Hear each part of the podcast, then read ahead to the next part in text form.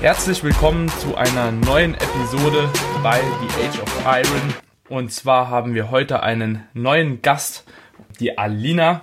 Die Alina ist 2016 Bikini Champion geworden in Deutschland und 2017 ist sie in der Athletikklasse dann gestartet, hat quasi einen Wandel gemacht vom Bikini zur ja, Athletik Athletin und hat damals dann auch den ersten Platz erreicht. Ja, ich freue mich auf jeden Fall, dich hier begrüßen zu dürfen. Und Alina, stell dich doch einfach selbst mal ein bisschen vor. Was machst du? Wer bist du? Was arbeitest du? Woher kommst du? Ja. Ja, ja, hi Daniel. Ähm, vielen, vielen Dank für die Einladung. Ich freue mich auf jeden Fall dabei sein zu dürfen bei deinem Podcast. Mega, mega cool. Und ähm, ja, genau, wie du schon gesagt hast, ich bin ähm, seit 2016 ähm, Wettkampfathletin, bin übrigens 22 Jahre alt und arbeite als äh, Ergotherapeutin im Krankenhaus. Genau, so auf so einer Reha-Station sozusagen, also auch teilweise äh, in dem Bereich äh, Körper und so weiter und so fort. Ja, genau, also ich, ich fand es schon immer spannend und dann auch beruflich diese Richtung eingeschlagen. Ja, genau, und es macht mir mega, mega Spaß. Und ähm, ja, wie gesagt, nebenbei mache ich Bodybuilding ähm, seit also, äh, kurz mal nebenbei, ne? Genau, genau. Also im Prinzip eigentlich nimmt es das ganze Leben ein, so eigentlich ähm, nimmt es den Alltag ein sozusagen. Aber ja, ähm, genau Krafttraining mache ich seit 2014. Da war ich 17 Jahre alt, habe da so angefangen, wie man halt so anfängt als Frau Bauch, Beine, Po und so weiter und so fort.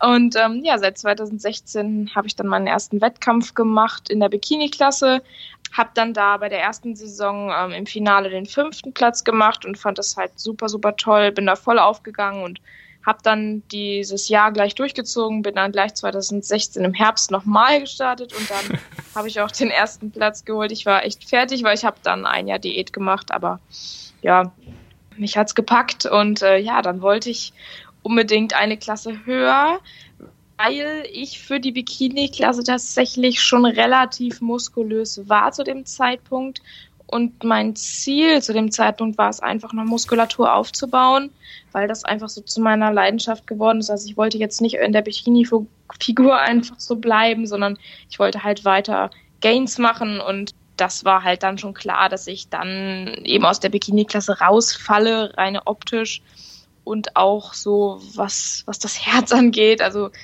ich war immer in Richtung äh, Bodybuilding irgendwie hingezogen. Ich, ich fand das, finde das einfach cool, diese Posen und ich, das ist einfach so das, wo, wofür ich, wofür mein Herz schlägt sozusagen. Also Bikini-Klasse war eine gute Erfahrung, aber ähm, ja, ich, ich wollte einfach weiter und höher gehen sozusagen, genau. Hm.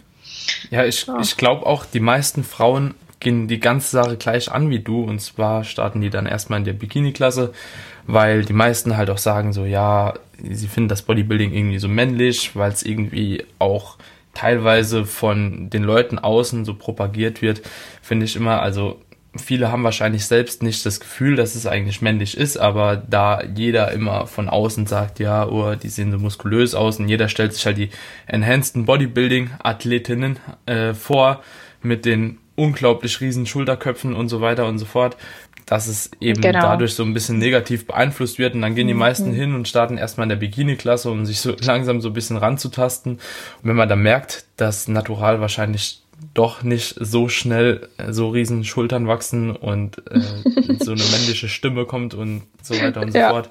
Ja, dann gehen manche dann doch einen Schritt weiter und sagen irgendwie, dass sie vielleicht doch mal eine Klasse aufsteigen wollen. Ja, ja, genau. Also wenn die Schultern so schnell wachsen würden, das äh, würde ich mich sehr freuen. Aber die männliche Stimme, die möchte ich dann doch nicht haben. Also deswegen, ja, die, also. Die, die, die, wird wahrscheinlich auch nicht kommen, solange du nee. äh, in dem Verband bleibst, in dem du bist. Aber ist eigentlich jedem seine Sache. Könntest du denn eventuell mal erklären, was überhaupt so die Unterschiede sind zwischen der Bikini-Klasse, der Athletik-Klasse? Ich glaube, bei der GmbF gibt es sogar zwischen der IDM, also der Internationalen Deutschen Meisterschaft und der Deutschen mhm. Meisterschaft gibt es auch nochmal eine unterschiedliche Klasse, ich glaube Figur. Genau, genau. Und also, es gibt Bodybuilding. Ja. so genau. einfach nur mal ja. kurz stichpunktartig die einzelnen Klassen mal ungefähr ja, unterscheiden, dass man ja. so eine ungefähre Vorstellung hat, wer wo startet und ja, welche Klasse für wen vielleicht auch die richtige ist. Mhm. Genau, also es gibt ja ähm, zwei verschiedene Wettkämpfe im Jahr, immer die, die Frühjahrssaison und die Herbstsaison. Im Frühjahr gibt es die Bikini-Klasse, die Figurklasse und die Miss Physik, wo ich dann auch starten werde, aber da werden wir, denke ich, nochmal darauf zu sprechen kommen. Ja. Und im Herbst äh, bei der Deutschmeisterschaft gibt es Bikini, Athletikklasse und Bodybuilding-Klasse. Mhm. Ja, und ähm, die Kriterien sind halt ähm, wie folgt, also bei der Bikini-Klasse geht es halt um eine gute Symmetrie der einzelnen Muskelgruppen einfach. Und es gibt in der Bikini-Klasse eher Punkte für keine zu stark ausgeprägte Muskelmasse und Definition. Also da geht es um einen schlanken, femininen Körper, um ein hübsches Erscheinungsbild, aber natürlich auch die, die Muskulatur, die auch austrainiert ist. Also nur weil jemand schlank ist, ähm, sehe ich jetzt auch immer wieder meint jetzt jeder, sich jetzt irgendwie auf die Bodybuilding-Bühne stellen zu müssen, was ich auch dann völliger Quatsch finde, würde ich nicht ja. machen. Es ist eben Bodybuilding und aber ihr dürft halt in der Bikini-Klasse nicht zu krass ausgeprägte Muskelmasse haben und auch nicht zu definiert sein. Ich, genau. ich finde es auch mhm. immer schwer, wenn man auf einem Wettkampf ist und das quasi von außen mal so objektiv versucht zu beurteilen. Also es spielt halt schon bei Bikini und auch, finde ich, bei Men's Physik so eine gewisse Subjektivität, egal immer wie mit ein. Also jeder mhm. hat ja, glaube ich, so ein gewisses äh, ja, Bild, was er unter schön versteht und äh, ich finde gerade in der Bikini-Klasse und Men's Physik-Klasse spielt das dann doch immer echt noch stark mit ein. Also auch so wie die Gesichtsstruktur ist, wie allgemein die Form ist.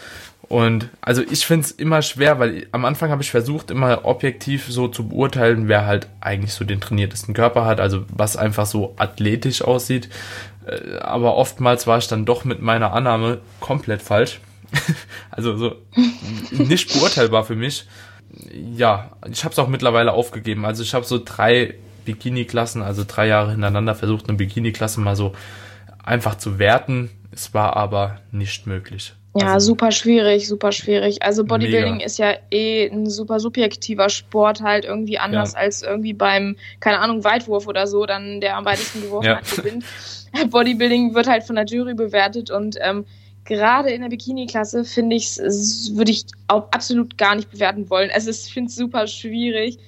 Also so in der Athletikklasse zum Beispiel kann ich eben auch gleich nochmal die Kriterien nennen ähm, ist es halt, kommt es halt eben auf die Definition an, wer ist da eben am definiertesten und so weiter. Aber ich finde, die Bikini-Klasse, da geht es halt auch viel um Präsentation, um, um mhm. das Erscheinungs, ob das alles passt und du musst da im kleinen Glitzer-Bikini stehen und einfach super selbstbewusst sein, musst du in den anderen Klassen selbstverständlich auch, aber es ist einfach immer noch mal mehr so ein bisschen, ähm, ja, Präsentation und, und was du eben schon sagtest, was da so eben alles mit reinspielt, ne? Mhm. Ja. Genau. Ja, und in der Athletikklasse ist es halt so tatsächlich, da wo ich auch ähm, gestartet bin, ich habe tatsächlich gestern nochmal nachgeguckt, ähm, wie viel, wie viel Prozent dieser ganzen Wertungskriterien mit reingehen. Und zwar geht, also 45 Prozent zählt in der Athletikklasse Definition und Vaskularität, also wie viele Adern zu sehen sind. Ähm, okay. Genau, für die, die das jetzt nicht so einordnen können. Genau, also 45 Prozent tatsächlich, das, das wusste ich irgendwie auch, das war mir nicht klar. Also, dass, dass das so viel mit reinzählt. Ja, so ab und zu tut es dann doch mal gutes Reglement zu lesen. Ne? Genau, das, genau. Das, das ist mir auch nochmal aufgefallen. genau. Ja. Und dann dachte ich, ah ja, deswegen habe ich gewonnen, weil ich so abgezogen as fuck war. Ne? Also, nee, ja. jetzt schon ähm, und zu 30 Prozent eben die Symmetrie, also der, die Symmetrie der einzelnen Muskelgruppen und Muskelmasse eben nur 25 Prozent. Anders, anders als bei der Bodybuilding-Klasse, wo die Muskelmasse und die Proportion schon 40 Prozent zählen. Ne? Ja. Und die Definition 30. Also das ist so ein bisschen, äh, äh, da, das sind so die kleinen feinen Unterschiede zwischen den beiden Klassen. Und ähm, ja, bei der Athletik gibt es eben fünf Posen und bei dem Bodybuilding eben eigentlich dieselben wie bei den Männer-Bodybuilding-Klassen auch. Genau. Okay. Mir, mir, ist auch mal aufgefallen, dass meistens der Unterschied zu Frauen-Bodybuilding und Frauen-Athletik gar nicht mehr so groß ist. Also die mhm. meisten, die Athletik starten, also ich war jetzt auch letzte Woche ja international da in Las Vegas auf dem Wettkampf, äh, die unterscheiden sich halt eigentlich nicht. Mhm. Nur so in der Form von den Posen her, glaube ich, so ein bisschen. Genau. Also, aber teilweise waren die Athletikleute besser wie die in der Bodybuilding-Klasse so. Mhm. Ich habe nur das Gefühl irgendwie, dass Athletik so quasi so New School ist und Bodybuilding eher Old School. Also so genau. hat man auf jeden Fall den Anschein gehabt, so von den Teilnehmern her. So im Bodybuilding waren die irgendwie gefühlt plus 40 und in Athletik halt äh, unter 40. Genau. Das wäre genau. so, aber ja. gefühlt waren die Athletics halt teilweise doch schon noch besser. Also ja, weil sie halt genau. halt einfach auch steinhart waren. Also ja. extrem auffällig. Genau, schon sehr definiert und aber auch noch irgendwie irgendwo noch schlank dabei und Bodybuilding ist halt schon sehr eine sehr massive Klasse, sag ich jetzt mal. Ja. Genau. Ja, ja. Und, und im Frühjahr gibt es ja eben noch die Figurklasse zwischendurch. Das sind dann mhm. eben die ganz normalen Grundposen, wie in der Figurklasse auch, äh, zum Beispiel jetzt beim DBFV oder so. Ne? Also diese ganz normalen Figurklassen. Die Miss Physik ist so ein bisschen ähnlich wie die Athletikklasse, nur dass es da noch eine Kür gibt. Also da kannst du eine Kür machen. Genau. Eigentlich auch eine coole Sache, finde ich immer. Mega, mega. Was mir jetzt noch nicht so ganz klar ist, und zwar ist es auch so, dass man, wenn man eine Frau ist und auf die Bühne geht, teilweise mit so High Heels auftreten muss und teilweise ohne. Hast du eine Ahnung, wie das geregelt ist? Also warum das so ist, ähm, weiß ich nicht, aber ich weiß auf jeden Fall, in welcher Klasse. Also Bikini auf jeden Fall, das ist ja irgendwie, irgendwie ja. jedem klar, da wird auf High Heels aufgetreten. In der Figurklasse auch, also das fand ich äh, 2017, das fand ich so kacke, ne, weil es halt gar nicht meins. Also ich, ich bin so ein, ich bin so ein Typ Frau, ich hasse hohe Schuhe, ne? Ich renne den ganzen Tag in Nikes rum und also ich hasse einfach ja. hohe Schuhe. Und dann äh, bin ich ja einmal auch in der Figurklasse gestartet und dann musste ich da auf diesen hohen Schuhen oh, das, das, da habe ich mich einfach nicht so hundertprozentig wohl drin gefühlt. Also mhm. ich bin so jemand, so barfuß auf die Bühne und Vollgas, ne? Und genau, in der Miss Physik hast du das halt nicht und in der Athletik und Bodybuilding hast du es halt auch nicht. Also da gehst du auch barfuß auf die Bühne und aber warum das so geregelt ist, boah, frag mal. Das, das, das ist auch nicht das, was ich unbedingt damit wissen wollte oder äh, fragen wollte, nur in welcher Klasse halt welche äh, genau. Regelwerke quasi so sind. Ja. Und du bist ja jetzt auch schon beim DBFV mal gestartet, so mhm. ganz am Anfang wahrscheinlich, weil jetzt, nachdem du GBF gestartet bist, darfst mhm. du ja, glaube ich, soweit ich weiß, nicht mehr da starten auch. Genau. Und unterscheiden sich die Wettkämpfe beim DBFV grundlegend von der GmbF? Also mhm. kann man da irgendwie sagen, dass die Klassen sich dort unterscheiden oder ist das genauso geregelt? Also beim DBRV gibt es eine Bikini, eine Figur und eine Frauenphys Frauenphysik, glaube ich, heißt das. Aber das ist natürlich auch nochmal eine andere Liga in dem Sinne, dass es halt, wenn du dich da halt als, jeder soll machen, was er möchte, aber wenn du dich da halt eben als Naturalathlet hinstellst, dann musst du eben davon ausgehen, dass es einfach, dass du einfach nicht der, der oder die krasseste da sein wirst. Ja, mhm. und das ist mir auch aufgefallen, also ähm, wo die dann da irgendwie 10 Kilo auf die gleiche Größe trocken irgendwie mehr hatten als ich, wo ich dann dachte, ach Gottchen, ich bin hier so ein kleines zartes Rehne mit meinen 45, ja. 44 Kilogramm Bühnengewicht irgendwie. Und, und dann habe ich so gedacht, oh, also irgendwie bist du hier falsch, ne? Also mhm. so. Ähm, und ich, ich finde auch, also war alles, alles in Ordnung und so weiter, aber ähm, ich, ich fühle mich bei der GmbF einfach super wohl und super gut aufgehoben. Also das, ich habe das Gefühl, ich gehöre da rein und ich gehöre dahin und es ist alles so super familiär. Also ich habe, seit ich Wettkämpfe mache oder seit ich nicht mehr selbst dann gestartet bin, habe ich mir jeden einzelnen Wettkampf, auch immer in Siegen und so, war ich dann auch jedes Jahr dabei, ähm, habe mir das angeguckt, habe Leute supportet, habe Leute angemalt und das ist einfach mal ein super geiles Feeling da. Also auch die Organisation und so, das ich finde es einfach immer wieder richtig schön da. Also es ist, ja, genau. Und ja, kann man auf jeden Fall dicke Props mal an die GmbF geben. Mega. Bin ich auch der Meinung, ich war jetzt auf zwei oder drei NAC und DBFV-Wettkämpfen und es war alles immer so sehr rau. Ne? Genau. Also so, mhm. man hat sich nicht ganz willkommen gefühlt, meiner Meinung nach. Die Athleten liegen teilweise im Eingangsbereich so, also genau. das ist so nicht mhm. klar abgegrenzt und ich finde bei der GmbF, das ist eigentlich wirklich von A bis Z ziemlich gut organisiert und geregelt. Ja. Total. Und die Athleten werden auch ziemlich wertgeschätzt, finde ich. Also das ist so. Ja, auf jeden ja, Fall. Ja. Also mhm. ich kann das gleiche Gefühl teilen wie du, dass man einfach auf, ja, so ein Teil einer Familie quasi ist. Und mit jedem GmbF-Athlet, mit dem man sich dann so ab und zu mal unterhält, der sagt eben das Gleiche. Also genau. das ist anscheinend so gang und gäbe. Und ich denke, da macht die GmbF auch richtig gute Arbeit. Wird ja auch immer größer und populärer. Total. Und ich, ich hoffe, dass es halt auch so weitergeht in Zukunft. Ja, ja. Und wenn jetzt quasi eine Frau zu dir käme und sagen würde, okay, Alina, ich würde jetzt gerne mal starten. So, du würdest sie anschauen und ja, es ist halt so eine normal gewöhnliche Trainiererin. Hätte die dann schon eine Chance, in die Athletikklasse zu gehen? Oder wann könnte man sagen, okay, Athletik, das ist was für mich. Also so, mhm. ich glaube, das kann man ja ungefähr an Trainingsjahren schon ein bisschen so festmachen. Natürlich einen mehr, einen weniger. Aber kann jemand mit zwei Jahre Training denn schon in eine Athletikklasse rein in der Regel? Ja, also da kommt es immer darauf an, zwei Jahre Training sind nicht gleich zwei Jahre Training. Also wenn du Eben, anfängst ja. und direkt, keine Ahnung, ein Coach hast, direkt richtig mit vollem Wissen einsteigst und alles richtig machst, was du richtig machen kannst, dann äh, könnt, könntest du schon und natürlich zusätzlich noch eine ganz gute Genetik hast und wirklich Vollgas gibst im Training und mit der Ernährung und vorher dann schon mal einen richtigen Aufbau machst, einen richtigen Muskelaufbau und nicht da irgendwie äh, mit deinen Diäten rumtingelst, wie ich es am Anfang halt eben gemacht habe. 200 Kalorien Defizit, aber die meisten Fortschritte erwarten. So. Genau, ja. genau. Also, ne, also ich habe auch lange gebraucht, äh, sage ich auch dazu, bis ich dann irgendwann mich dazu mal überwunden habe, eine richtige Aufbauphase zu machen danach habe ich erst, bin ich erst in meine erste Wettkampfvorbereitung gegangen und das ist auch, also für die Athletikklasse auf jeden Fall eine Voraussetzung, dass du eine Phase hast, wo du wirklich Muskeln aufbaust, weil wo sollen die sonst herkommen? Ne? Also du brauchst ja. halt eine gewisse ja. Muskulatur in der Bodybuilding- und Athletikklasse und die kommt nicht von irgendwo, die kommt von hartem Training und auch äh, guter Ernährung und auch mal äh, ein bisschen äh, fetter werden. Also ja. ne, so, ja, also mit zwei Jahren Training kann man, kann man das sicherlich erreichen und ich habe auch schon einige gesprochen, die das auch ähm, erreicht haben.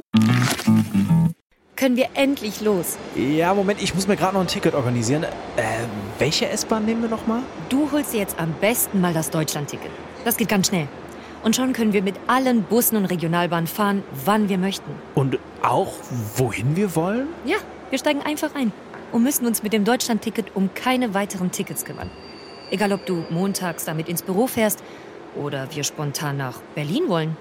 Oder am Wochenende ins Grüne. Okay, das heißt, wenn ich mit den Jungs zum Auswärtsspiel will, steige ich einfach mit meinem Ticket in die Regionalbahn und den Bus und fahre zum Stadion. ja, ganz genau. Aber jetzt geht's erstmal zum Shoppen in die Stadt. Und? Wann möchtest du losfahren? Jetzt informieren unter bahn.de slash Deutschlandticket.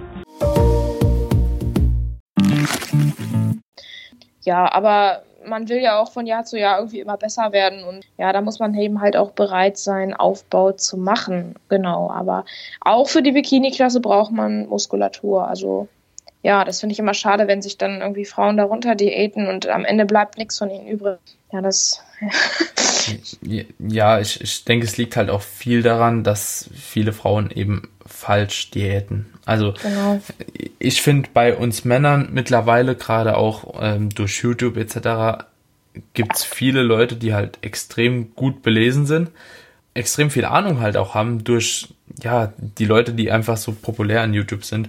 Und das war so ein kleiner Gamechanger. Aber ich habe das Gefühl, bei Frauen ist das noch nicht so ganz angekommen. Es gibt noch viele, die irgendwie mhm. immer noch beim DBFV äh, starten mit halt auch DBFV-Vorbereitern, die halt Naturalathleten auch, wenn sie weiterhin natural bleiben, wie ja Unterstützerathleten quasi vorbereiten. Und das mhm. ist halt mhm. manchmal relativ suboptimal, sage ich mal. Mhm. Sehr schwierig, sehr schwierig.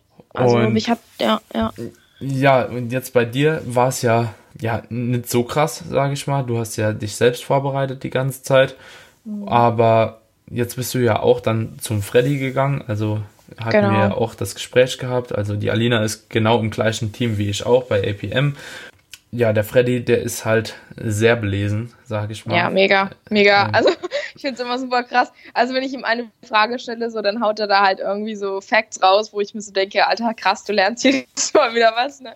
Also du kannst ihm auch eigentlich jede Frage stellen. Er kann sie beantworten. Das ja, ist halt super ist, geil. Äh, das ist irgendwie schon fast gruselig beim Freddy. Und noch gruseliger ist es, dass jeder immer das Gleiche behauptet. also ja. es ist so, egal mit welchem Athlet du dich von ihm unterhältst, so jeder gibt dir die gleiche Antwort halt. Props so. an dich, Freddy. Ja. Ist der Beste. Auf jeden ja. Fall. Also es ist schon immer ganz amüsant. Ja, aber so muss es halt auch eigentlich sein. Also du musst Total. ja als Coach jede Aussage begründen können. Und wenn man dann eben hingeht und sagt äh, als Coach, ja, das ist halt so, weil das hat immer funktioniert, das ist mhm. halt für mhm. mich immer so relativ schwierig und meistens sehen die Athleten halt dann dementsprechend halt auch aus. Das genau, und ich finde es so auch, ein guter Coach macht halt eben auch aus, dass nicht nur für ihn die Leistung wichtig ist, sondern eben auch die Gesundheit der Athleten, weil das geht ja, ist ja einher, das ist ja ein im Prinzip, wenn du, wenn deine Gesundheit nicht stimmt, dann kannst du auch keine Leistung erbringen. So, das ist ja das Fundament. Eben. Ne? Eben. Und, und, und, und ja, also bevor ich da irgendwie die Leistung und weiter, weiter, weiter, dann ist immer erstmal wichtig, was können wir noch verbessern, dass es dir besser geht, sozusagen. Also das ist auch vor allem als Frau, ich habe da halt schon wirklich die wildesten Geschichten gehört, dass die Frauen irgendwie dann in der Diät irgendwie 10 Gramm nur Fett essen durften oder so. Also mhm. da ist mir fast die Kinnlade runtergefallen. Ähm, wobei ich sagen muss, dass ich, als ich mich selber vorbereitet, da auch nicht so wirklich drauf geachtet habe, was letztendlich äh, der falsche Weg war. Ne? Aber wenn man sich selber vorbereitet, dann ja, macht man meistens nicht das 100% Richtige. ja, ja und, und was waren jetzt so die grundlegenden Unterschiede, wenn du jetzt quasi deine vorherige Off-Season erstmal betrachtest? Also gehen wir erstmal auf die Off-Season so ein bisschen ein mhm. und dann auf die Diät. Ihr habt ja jetzt noch nicht so viel gemacht, aber ja, was ist so der Unterschied gewesen? Erstmal von Ernährung in der Offseason, bevor du jetzt zum Freddy kamst, also bevor du jetzt einen Coach hattest, ähm, zu der Ernährung jetzt mit Coach. Hat sich mhm. da irgendwas grundlegend geändert oder also bist bei du der immer Ernährung, so geblieben? Mhm. Also bei der Ernährung kann man sagen, gibt es da jetzt nicht so extrem viel. Also Freddy achtet halt sehr darauf, dass ich meine Fette einhalte äh, weil bei Frauen halt ganz wichtig die Hormone auch einfach funktionieren mhm. sollten. Und da habe ich halt selber nicht so extrem drauf geachtet, wobei ich sagen muss, dass ich in der Offseason natürlich auch im Überschuss war und meine Fette auch eingehalten habe. Also da habe ich ja. grundsätzlich viel gegessen und dann waren auch die Fette eigentlich immer relativ safe. Ja, ich hatte halt so meine Makros. Ich, ich wusste ja ungefähr, wie ich meine Makros eben halt aufteilen will. Ja. Und ähm, letztendlich war die Offseason ähnlich, muss ich sagen. Lebensmittel sind bei mir auch immer relativ ähnlich. Man hat immer mal so Phasen, wo man mal dies isst, mal das isst, mal jenes ja. isst und dann bleibt man, also ich bleib immer auf sowas hängen und dann esse ich das einfach mal. Ja, sieht man auch in den Insta-Stories so. Dein Essen ist ungefähr immer relativ gleich. So immer ja. das Porridge, wie ich auch. Immer so ein bisschen Hähnchen, Avocado und so Zeug für die Fette. Ja. Genau. Genau, also ich habe halt, immer so einen Überschuss gefahren. Äh, in der zweiten Off-Season habe ich echt auch relativ größeren Überschuss gefahren. Also so von, ich würde mal sagen, 400 Kalorien, 500 Kalorien. Jetzt sind wir eher, ähm, eher drunter. Also jetzt haben wir, sind wir eher auf ganz leichten Überschuss, teilweise Maintenance, weil ich halt immer so jemand bin, ich heul halt immer so schnell rum, wenn mir meine Form nicht gefällt und so weiter. Mhm. Da muss Freddy auch echt Leid ertragen mit mir. also da hat er wirklich Geduld mit mir. Aber das ist halt, ja, wir haben immer so ein bisschen Überschuss, sind wir gefahren jetzt auch und ja. ähm, kurzen Minicut gemacht und ja, ansonsten. Du hast ja auch vor, demnächst nochmal zu starten. Und in der Prep, also was hat sich mhm. geändert von der letzten Prep, die du alleine gemacht hast, zu der jetzigen mhm. Prep, die du mit dem Coach dann jetzt machst. Ja, genau. Also wir haben jetzt härter rein. Ganz genau. Hart, ja. hart rein, hart raus, sage ja, ich immer. So Nein, also es ist genau, es ist so. Also ich bin letztes Mal schon relativ, relativ hart eingestiegen, muss ich sagen, aber kein Vergleich zu dieses Mal. Also als Freddy mir die ähm, Makros durchgegeben hat für Anfang der, der Woche, äh, letzte Woche, da habe mhm. ich echt geschluckt, da habe ich gedacht, um Gottes Willen, ich werde verhungern. Aber ja, am Anfang äh, hast du halt die Reserven noch und äh, wenn du so viel am Anfang schon relativ viel verlierst, dann hast du halt am Ende viel mehr Luft, ne? Ja, und, vor allem ist man ähm, hormonell halt auch einfach jetzt noch so gut eingestellt, auch mit den ganzen Fettreserven, dass genau. es anfangs ja. wahrscheinlich einfach ja doch angenehmer ist. Wir haben es jetzt kurz vor dem mhm. Podcast schon angeschnitten. Die erste Phase ist dann immer eklig. Mhm. Ähm, da, da ist es eben so, dass man erstmal die Umgewöhnung hat, so der drastische, ja, die Nahrungsreduzierung einfach vom Volumen, mhm. von allem drum und dran, von der Nahrungsauswahl vor allem auch. Mhm. So, und irgendwann ist man dann so dem Diätfilm drin und ja, dann fährt man halt einfach weiter und dann ist es auch alles kein Problem mehr. Genau. Ja, ich habe dann auch in der Offseason und so immer mittags meine Reiswaffeln gegessen, abends sind auch immer noch Kohlenhydrate und so. Und dann stand ich da irgendwie am Ende und wollte meinen ersten Diättag planen und dachte mir, scheiße, wie teilst du die Makros jetzt überhaupt auf? Weil das sind ja alles viel zu viel Kohlenhydrate. Mhm. Äh, du musst auf die Fette achten und auf das Eiweiß achten und dann kommst du halt nicht dabei raus, wo du rauskommen willst. Und dann hab ich, stand ich da echt eine Stunde in der Küche und habe da erstmal rumgeplant und rumgeschoben und die mal an den Makros gebastelt und also so wie ich sie halt am nächsten Tag hinschieben will. Ja ah, das hat ein, zwei Tage gedauert und dann hatte ich mich eingegroovt. Dann habe ich ein Essen gefunden, was ich immer einfach vorkochen kann für jeden mhm. Tag. Ich koche dann für drei Tage oder so.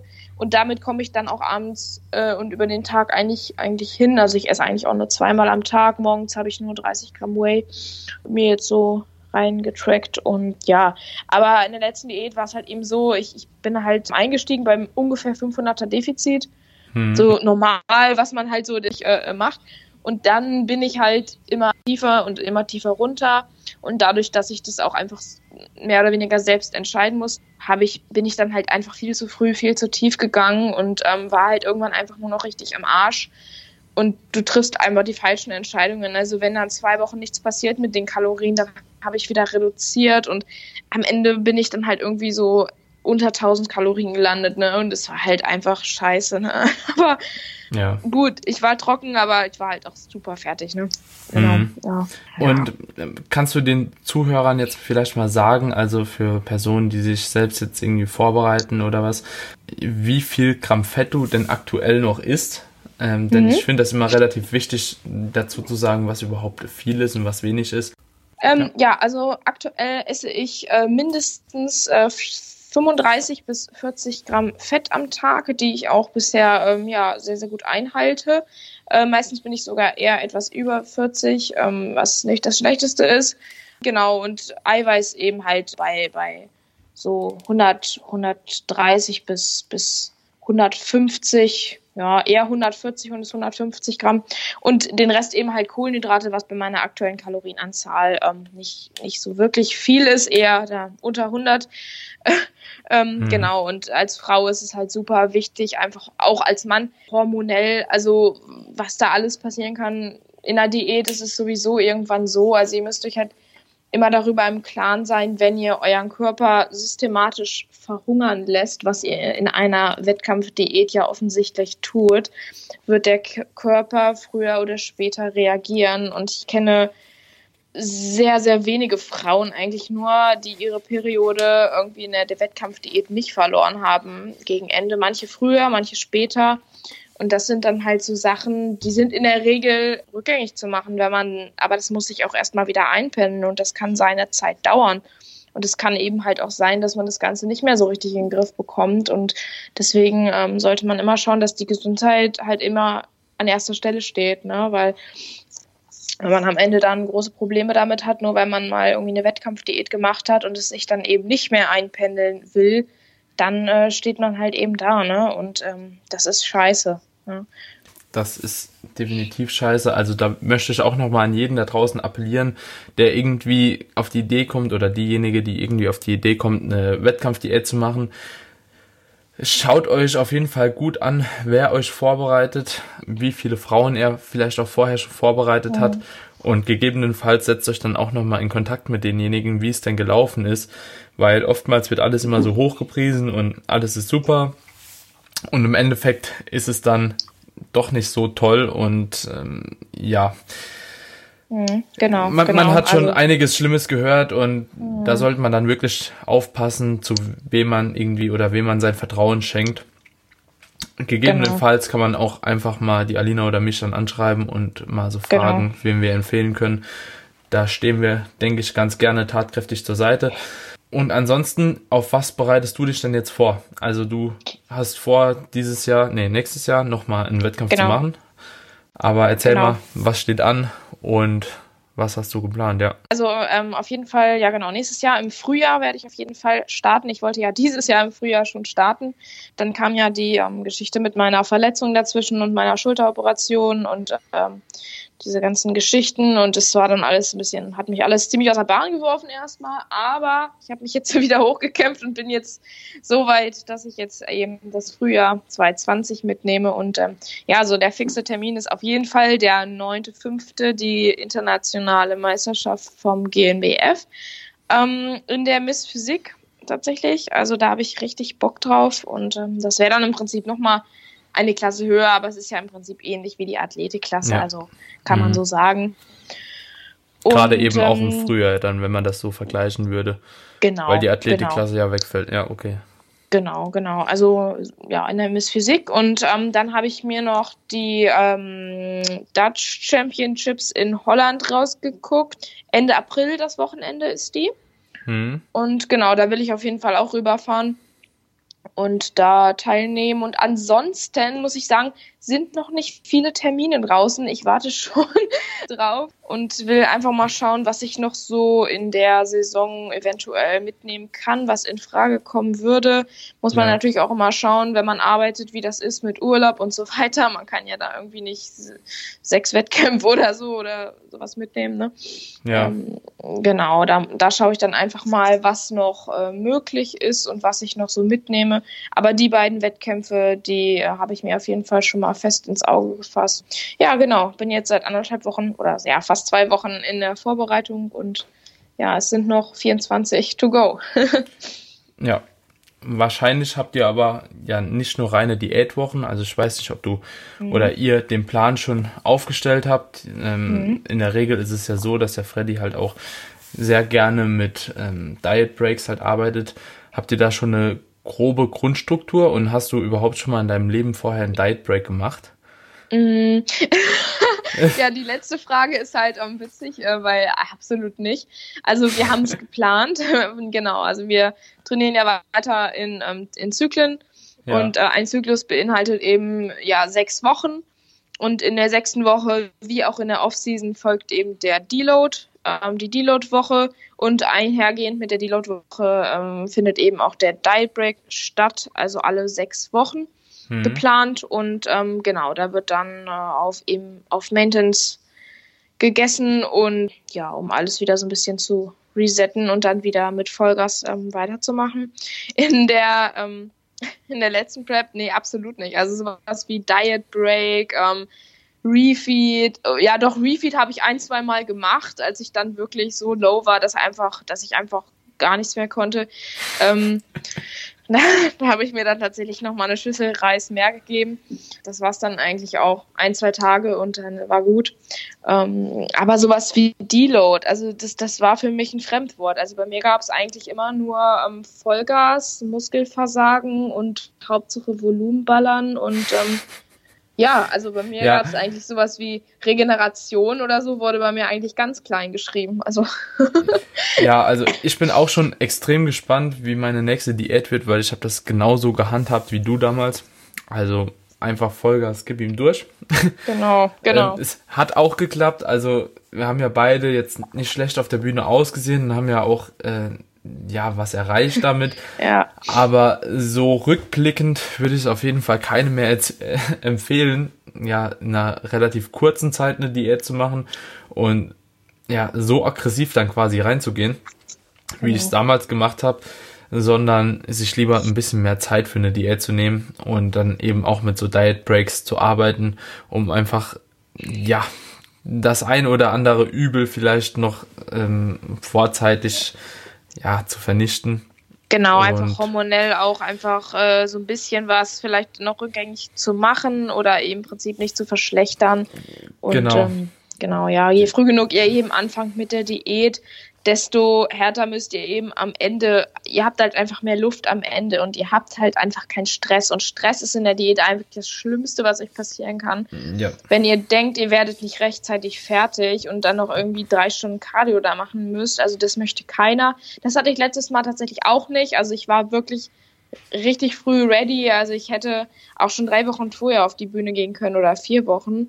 Aber mit der Form dann halt auch wieder vier Wochen nochmal rumzulaufen, das ist halt auch kacke. Also man muss eigentlich wirklich genau abpassen und dafür ist es schon meiner Meinung nach auch sinnvoll, wenn man das ernsthaft betreibt, sich auch dann einfach an einen Coach zu wenden, der das einfach plant. Bin einfach auch super froh, dass ich diesmal meine Gedanken einfach abgeben kann, weil ich hätte ehrlich gesagt nicht die, nicht die Zeit und auch nicht die Nerven neben meinem ganzen Leben und äh, was man halt eben noch so hat, ne? Arbeit, äh, Wohnungsbau, äh, Social Media, was man eben alles so mhm. hat, nebenbei noch meine Wettkampfprep komplett zu planen und auch noch selbstständig anzupassen. Und da bin ich einfach ganz froh, dass ich sozusagen meine Gedanken, die Planung einfach ähm, in andere Hände geben kann. Ja, ich glaube, das ist auch meiner Meinung nach der größte Vorteil von einem Coach, wenn man eben schon eine gewisse Trainingszeit hinter sich hat und auch so ein paar Erfahrungen schon selbst gesammelt hat, aber ja, der Kopf einfach, ähm, ja, das Ganze einfach abzugeben und nur noch auszuführen, ist, glaube ich, extrem wichtig, vor allem halt eben in der Prep, in der Offseason ja mhm. Da macht ja. man eben seine Gains, aber in der Prep, also ist es unglaublich, wie viel man da denkt. Ne? Genau. Also man denkt zwar an nichts anderes mehr, aber in der Prep, also alle Gedanken hängen halt nur noch in der Diät und Wettkampf und wie sieht man aus und was könnte man noch ändern, was hat man falsch gemacht, mhm. was hat man richtig gemacht und so weiter und so fort. Das ist schon extrem schlimm. ja, genau. Also, also ich, ich erinnere mich noch an meine ganzen Heulanfälle in der Prep. Also es ging einfach, also psychisch ging es halt teilweise echt bergab, ne? Also das war wirklich echt total krass und ein totaler Druck auch einfach und man trifft eigentlich am Ende nur noch die falschen Entscheidungen und ja. äh, kann eigentlich nur noch, kann eigentlich nichts mehr als nur noch ausführen. Keine Ahnung, ich war irgendwie am Ende nicht mal mehr fähig, irgendwie noch zu posen. Also weil es mir einfach zu anstrengend war und, und ich habe einfach nur noch so vor mich hin vegetiert. Also. Ja. es, es, es war der Horror. Und ja. jetzt hast du in der Diät natürlich wahrscheinlich genau das gleiche gemacht wie damals in der Offseason. Du hast halt immer reingeballert, ne, im Training. Immer schön Vollgas, gib ihm. Genau. Mm, hat sich jetzt mit dem Coach was geändert in deinem Training? Also Ernährung haben wir ja jetzt mal angesprochen, aber ist das Training noch wie damals oder bist du im Training jetzt auch ein bisschen auf eine andere Spur gekommen oder ist es alles relativ gleich geblieben noch? Ein bisschen, ein bisschen ist gut. Also das Training hat sich schon sehr, sehr verändert, muss ich sagen, ähm, weil ich war halt immer, wie gesagt, Vollgas gib ihm, API 10, also so ungefähr, aber ich kannte mhm. halt das API-System gar nicht. Klar, hat man davon gehört, aber so Wiederholungen im Tank lassen, nee, dann habe ich ja nicht alles ausgeschöpft. So habe ich halt also, gedacht. Für die Leute, die es ähm, vielleicht nicht wissen, also das API-System oder auch REA-System, das ist quasi einfach ein System, das ist zur Beurteilung von der Auslastung eben gut. Das bedeutet, ähm, REA ist immer leichter zu erklären wie RPI. REA sind einfach Reps in Reserve bedeutet, ähm, da gibt es eine Skala quasi von 1 bis 10. Und bei den REAs ist es eben so, dass eine REA 1 quasi eine Wiederholung vom Muskelversagen ist, eine REA 2 zwei Wiederholungen vom Muskelversagen, REA 3 drei Wiederholungen und so weiter und so fort. Genau. Und bei der RPI-Skala ist es quasi genau umgekehrt. Da habt ihr eine RPI 9 ist dann eine Wiederholung vom Muskelversagen, RPI 8 zwei Wiederholungen vom Muskelversagen und so weiter und so fort. Genau. Und das dient eben einfach einem Coach beziehungsweise in der Trainingsstrukturierung, in dem Programming eine gewisse Auslastung eben einzuhalten. Zum Beispiel nach einem Deload, wenn ihr eben eine lockerere Trainingsphase habt, dass wenn ihr danach wieder einsteigt, nicht direkt mit RPE 10 nochmal einsteigt, eure passive Strukturen einfach enorm belastet, euer zentrales Nervensystem enorm belastet, sondern eben etwas lockerer einsteigt. Ja, also ich fand, also ich war die ersten ein, zwei Wochen war ich komplett überfordert. Ich glaube, ich war drei Stunden im Training, weil ich es, weil ich einfach nicht darauf klarkam, einfach nicht bis zum Muskelversagen zu trainieren und ich war völlig überfordert. Ich habe wirklich ich habe ich hab Freddy in der ersten Woche, ich habe ihm, ich habe ihm Mails geschrieben, ich habe gesagt, Freddy, ich komme damit nicht klar, ich kann das nicht, ich, ich, ich finde da einfach nicht rein, ich, ich komme, ich, ich, das geht gar nicht. So, ne, so, ich war völlig verzweifelt halt. Ne? Hm. Das, war, das war für mich einfach ganz, ganz, ganz kompliziert. Auch diese ganze, ich habe auch gesagt, ich verstehe das nicht und so, wie kann man denn so eine Wiederholung in dem Tank lassen? wie, wie kann ich das überhaupt einschätzen und so. Und bei dem meinte du wächst da rein, das ist, das ist halt auch, das kommt nicht von heute auf morgen. Ne? Du, du kannst nicht sofort einschätzen, ja, ich hätte jetzt noch, es fällt mir heute noch schwer, irgendwie einzuschätzen, ob ich jetzt noch zwei oder drei Wiederholungen im Tank gehabt hätte. Es gibt so Übungen, da kannst du super schwer einschätzen und es gibt halt eben Übungen, ich finde so zum Beispiel beim Bankdrücken kannst du es relativ gut einschätzen. Also da weiß ich schon, okay, also wenn ich jetzt noch eine gemacht ja. hätte, dann wäre mir die Stange auf der Brust gelandet, ne? Ja. Ähm, Bankdrücken ja, ist wirklich so ein Phänomen für sich. Genau, genau, du drückst, du drückst, ja, locker, easy, easy, easy, auf einmal tot. Geht gar nichts mehr, ne? genau. Und dann ja. auf einmal, ups, API 9 anstatt 7, ne? Passiert mhm. halt auch, ne? Aber es wird einem auch nicht der Kopf von abgerissen. Ja. Genau, also im Prinzip um die Ermüdung einfach im Rahmen zu halten, weil ich habe halt irgendwann, ich habe halt eben, bin auf Freddy eben zugegangen, beziehungsweise bin auf dich zugegangen, weil ich eben mh, mm, mit dem Coach einfach ähm, weitermachen wollte, weil ich einfach festgestellt habe, ich mache keine Progression mehr. Also ich habe, ja. ich bin immer ins Training gegangen, habe so viel Volumen wie möglich gemacht, so viel Gewicht wie geht, so viel Wiederholung wie geht und so viel Sätze wie geht. Und eigentlich ja. immer, also alles unter zwei Stunden war No-Go. So. Ja. Und ähm, irgendwie im Verlauf ist mir klar geworden, irgendwie kannst du deine Schwachstellen gar nicht mehr ausbessern. Und ich habe das Gefühl, meine Arme, die, die sind einfach genetisch so schlecht, dass sie einfach nicht mehr wachsen. Aber das ist einfach nicht so, weil ich habe es einfach, ich habe es einfach, äh, ich habe einfach keine Progression mehr machen können, weil ich nicht darauf geachtet habe. Ich habe meine Trainingsgewichte nicht aufgeschrieben. Ich hatte alles irgendwie so im Kopf und so viel, ich habe zu viel Volumen geballert. Meine ähm, regenerativen Kapazitäten waren komplett erschöpft.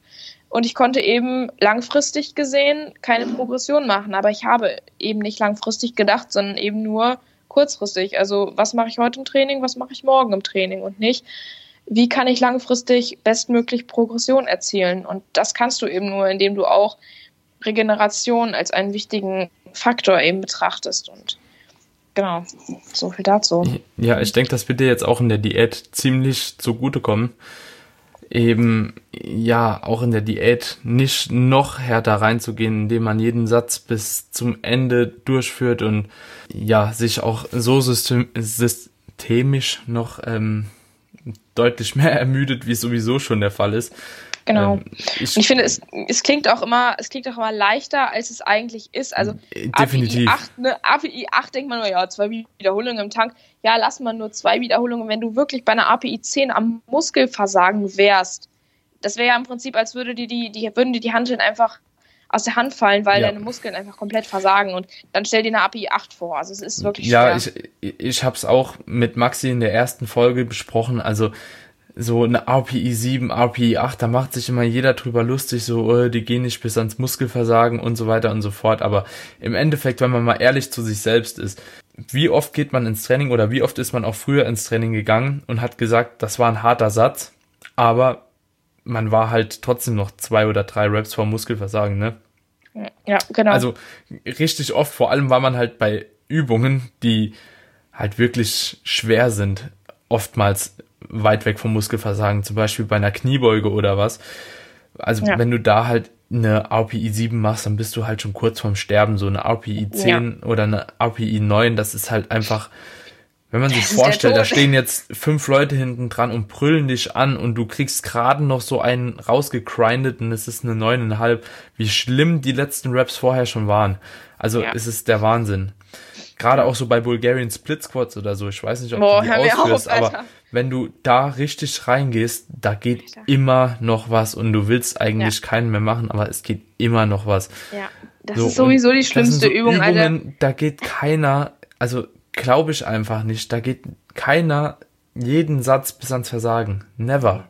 Absolut Never. Also bei mir macht bei mir macht, macht der Puls auch schon vom Muskel schlapp. Also ich bin dann irgendwie mal bei, bei so einem Herzfrequenz von 177 Schläge die Minute immer bei Bulgarian Split Squats. Also das, das geht immer richtig ab und da, da kracht das Nervensystem halt schon vorher zusammen, bevor du ja. bei der API 8 angekommen bist. Ja. ne? Genau. De, deswegen im Endeffekt trainiert man anders wie vorher. Man trainiert strukturierter mhm. und durchdachter und genau. man hat halt den Vorteil der Deloads. Also so, das finde genau. ich eben in extrem großer Vorteil an so einem schlauen Programming, dass man einfach teilweise Phasen hat, an denen man einfach ein bisschen weniger trainiert. Und auch die Introwoche nach dem Deload, die ist meistens auch noch recht entspannt mit so einer RPI 6 genau. bis RPI 7. So, das ist alles noch total machbar, aber ab dann wird's halt schon hart. Weil wenn man ja. dann auch wirklich jedes Mal eine RPI 8 machen muss oder eine RPI 9, das ist halt schon belastend. Also ja, voll.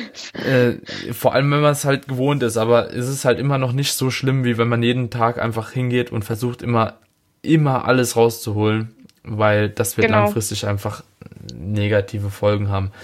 Genau, genau. Und jetzt habe ich halt dass eben man auch, einfach keinen Progress ja, macht ja. oder so. Genau, das ist so. Und ja. ich habe jetzt auch eben den Progress schwarz auf weiß. Ne? Also ich kann halt eben auch sehen, äh, wow, ich habe mich in der Übung jetzt gesteigert, das ist mega geil. Und aber ich kann im Gegensatz, also ich kann aber auch natürlich sehen, okay, heute war ich jetzt schwächer als letzte Woche und äh, mich persönlich, äh, mich, ich, ich bin dann immer so richtig wütend und, und dann habe ich immer gleich schlechte Laune, aber es ist eigentlich halt falsch, ne? Weil du kannst halt nicht jede Woche stärker werden, weil wir können, ich kann ja nicht irgendwann mit meinen äh, 56 Kilo Körpergewicht kann ich ja nicht irgendwann 100 Kilo auf der Bank drücken. So, ich glaube, ja. das wird äh, natural unmöglich sein. Und ähm, von daher ist es einfach, wir sind halt auch nur Menschen und äh, wir können nicht jede Woche immer mehr machen und mehr machen, aber ich ja, habe halt irgendwann nur noch das gleiche Gewicht letztes Mal bewegt und das war halt kacke. Also. Ja, aber da, da ist natürlich auch immer so die Sache, da kommt es auch drauf an, wie oft machst du eine Prep, ne? Wie oft, also mhm. wie oft wirst du schwächer allgemein. Dann genau. auf was trainierst du hin, Powerlifting oder Bodybuilding. Ja, bist du halt auch eher im Bodybuilding und da muss man halt auch sagen, du warst halt auch lange Zeit verletzt. Plus Genau. externe Stressoren wie der Hausumbau, Prüfungen und so weiter und so fort. Das sind halt alles genau. Dinge, die nicht immer 100% gleich sind. Also auch Schlaf, wie du dich ernährst und so weiter. Das ja. muss ja alles immer 100% auf einer Linie sein, dass ja. du überhaupt beurteilen kannst, bist du jetzt tatsächlich schlechter oder bist du nicht schlechter. Und im Endeffekt genau. ist sowieso nur wichtig, dass du eben im Zeitverlauf stärker wirst. Also nicht von mhm. Einheit zu Einheit denken, sondern eher von Meso zu Meso oder auch im ganzen Jahr halt gesehen, genau. wie viel stärker genau. bist du denn geworden. Weil Progression ist zwar ein guter Indikator, aber es ist halt nicht der einzigste Indikator. Dementsprechend wird man mit einem schlauen Programming auf jeden Fall trotzdem Fortschritte machen, auch wenn man nicht jedes Mal stärker geworden ist von Einheit zu Einheit.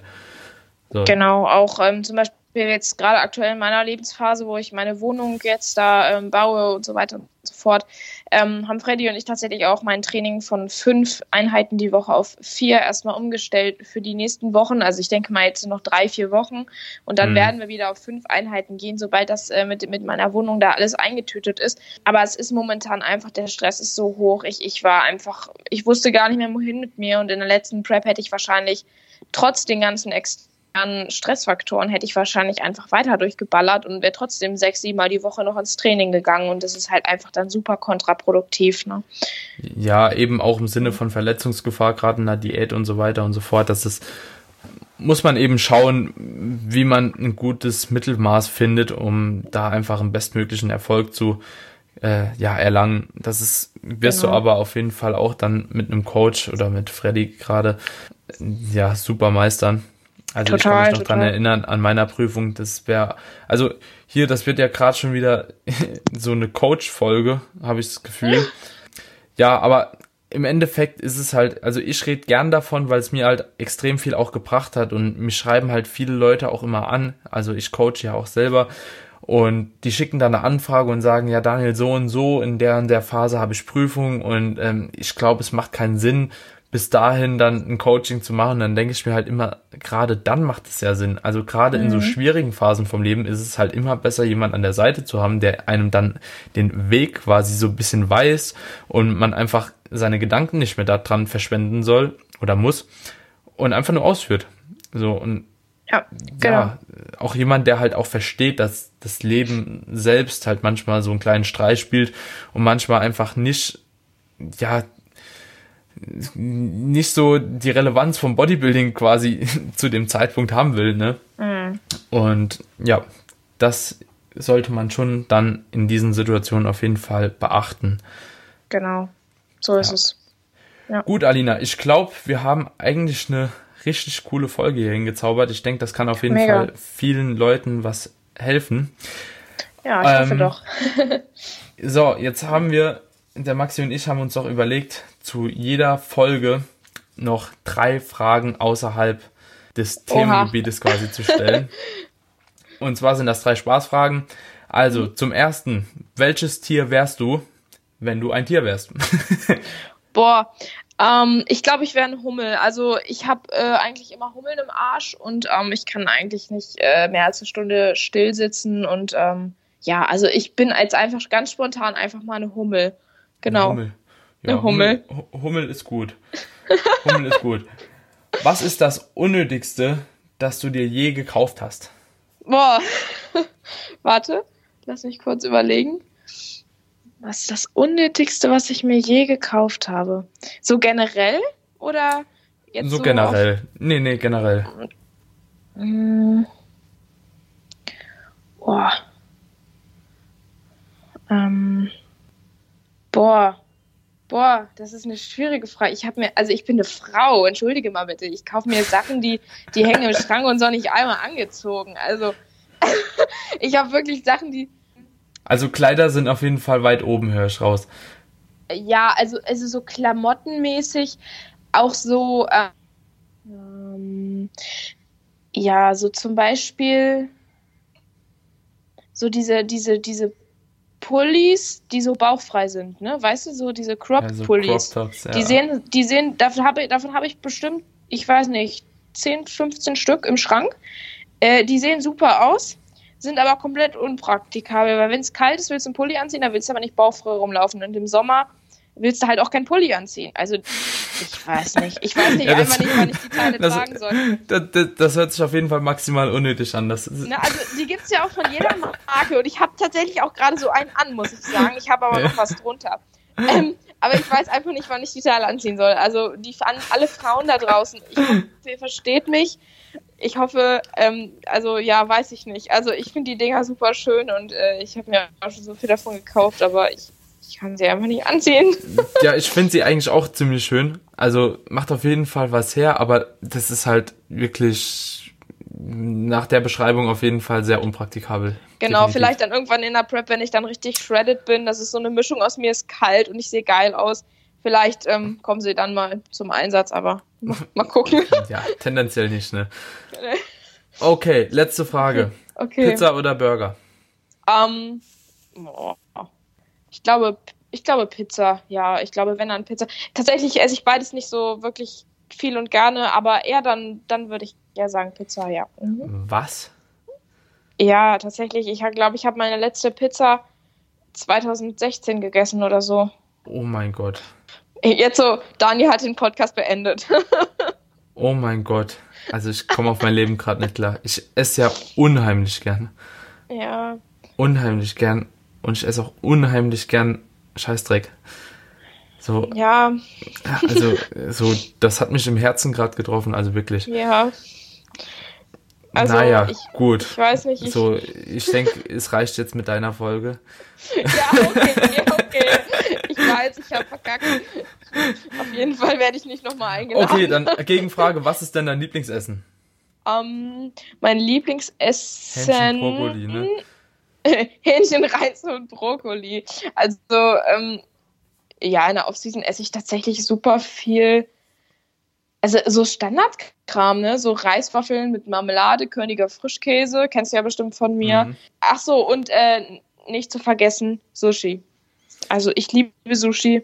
Ja, okay, hast dich gerade nochmal gerettet. Ich habe mich nochmal gerettet. Also ich, ich liebe Sushi. Also wenn ich mich für ein Essen entscheiden könnte, würde ich Sushi nehmen. Und ähm, ja, That's it. Also, das sind meine abschließenden oh, Worte. Oh, okay. Hört, hört sich gut an. Kann ich mich mit zufrieden geben. Also am Schluss alles, hast du es nochmal gerettet mit dem Sushi. Schön. okay, Alina. Ich bedanke mich auf jeden Fall, dass du hier zu Gast warst. Ja. Vielleicht auch gerne irgendwann mal wieder. Mega Und gerne. Wenn die Leute dich irgendwo finden wollen, dich suchen, wie auch immer, wo können sie dich denn finden? Ja, also ich bin eigentlich hauptsächlich, also fast nur auf Instagram aktiv. Also mein, ich hasse einfach Alina Grant, also alles zusammengeschrieben und klein. Genau, da könnt ihr mich finden und äh, da bin ich eigentlich ziemlich aktiv. Ja, sonst war es das eigentlich. YouTube habe ich nicht. Facebook ich werde es auf jeden so. Fall probieren, in die Show Notes zu verlinken, wenn ich das irgendwie hinkriegen sollte bis dato. also Alles ich muss mich klar, selbst ja auch zurechtfinden. Wenn nicht, merkt euch den Namen auf jeden Fall. Genau. Und dann findet ihr sie auf jeden Fall in Instagram wieder. genauso Super wie mich cool. eben auch. Ja. Genau. Alles klar. Okay, Alina, ich bedanke mich nochmal herzlich, ja, dass du hier warst. Und ich, ich wünsche dir alles vielen, Gute, vielen auf jeden Fall für die Prep. Dankeschön. Alles klar. Mach's gut. Ciao. Ciao.